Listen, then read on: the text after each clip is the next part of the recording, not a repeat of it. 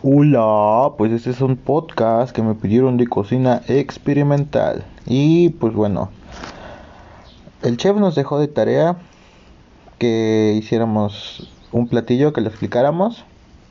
Y él nos daba el ejemplo de una crema de café, ¿ven?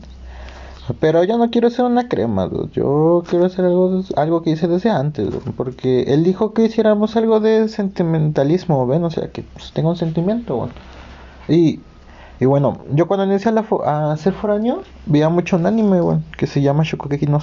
Chef, si llega a escuchar esto, véalo.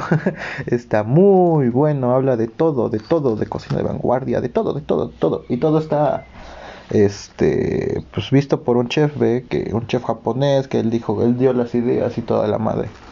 Pero bueno la cosa era hacer un platillo con café.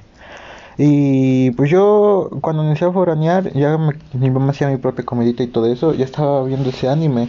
Y dentro de ese anime en un capítulo, este, el personaje principal dijo que el café sirve para resaltar muchas cosas, para resaltar sabores, para acentuar, por lo del amargo del café y todo eso, ¿ven?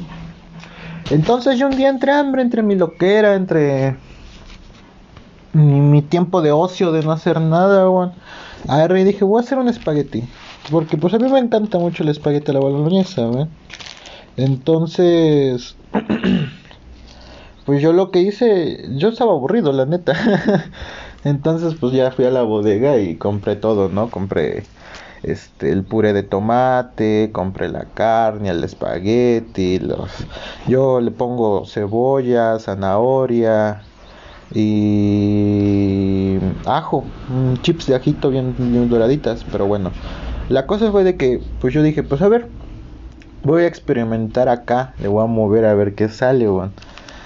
Y pues se me hizo fácil, ¿no? Bueno, agarré y dije, a la salsa, a la, a la esta, la, al tomate, le voy a echar miel. ¿Por qué miel? Porque yo tengo porque la miel le da un sabor dulce, ¿ven? Y como que ese saborito dulce a mí me agrada en la comida.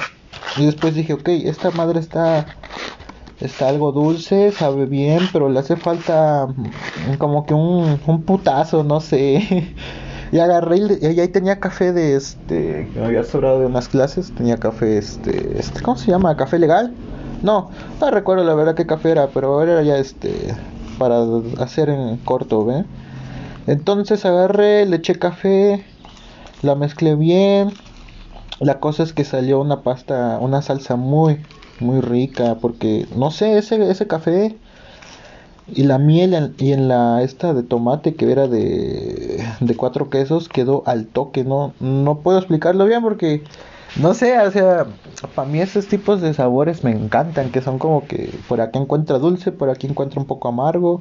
Y luego, como le comento, yo le pongo ajo y toda la monda, entonces yo le pongo chips de ajito. Entonces, pues va comiendo la carne, va sintiendo el sabor del café, de momento siente una zanahoria por ahí. Por momentos siente un ajo tostadito al fondo, siente la cebolla y así, ¿ve?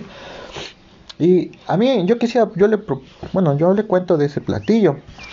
Pero también algo curioso que me pasó fue de que apenas que nos empezó a dar clases la profa, este, Marisol, en cocina italiana, pues este, ella nos decía, yo quiero que ustedes cambien la receta, pongan sus variantes, me digan acá. Y pues no sé, a mí me entré en confianza con ella y le empecé a contar de, pues, ese, de ese espagueti. Me dice, oye, ¿Sabías que eso lo que hiciste es un tipo de barbecue?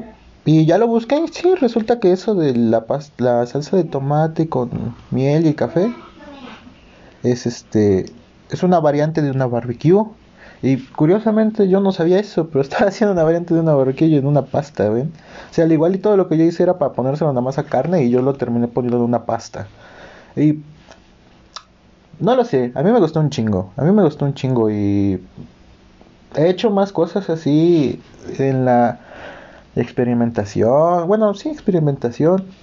Porque pues digo, si voy a echar a perder algo, lo voy a echar a perder bien, ¿ve?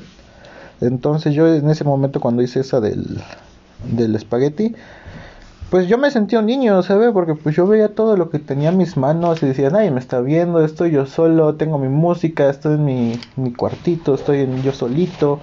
Dije, pues nadie más va a comer de esto, entonces no hay tanto problema de que quede feo y que nadie y que no se lo coman, ¿ve? Entonces, pues yo en ese momento, yo la neta sí me sentía un niño, me sentía un niño pequeño, me sentía como mi sobrina que agarra todo y se lo echa y dice que sabe bien rico y guas así, ve. Pero pues yo sí me sentí muy niño, me, me hizo sentir como un niño que está experimentando a ver qué sabe al juntar cosas, ve, porque no sé, es, es curioso, es curioso estar en esa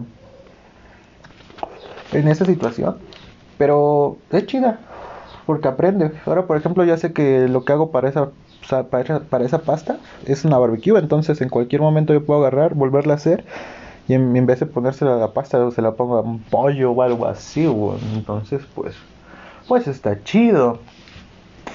Eh, pero esa es mi propuesta, esa es mi propuesta del café. Yo no quiero que sea del café completamente, solo quiero que el café esté ahí.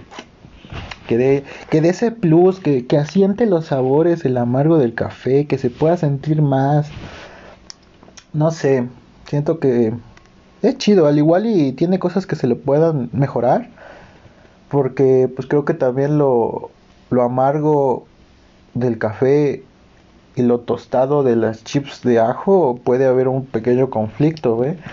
Pero en el caso de la zanahoria, que a veces la zanahoria sale muy dulce y la cebolla porque se carameliza, pues queda el toque en esa combinación, pero pues anyways, son mis son mis locuras que se me que se me meten. Al igual algún tiempo le vuelvo a cambiar, le pongo jengibre, otra agua, porque creo que el café y el jengibre podía llevarse bien, pero sí ocupo probar. pero bueno, eso es todo. Siau.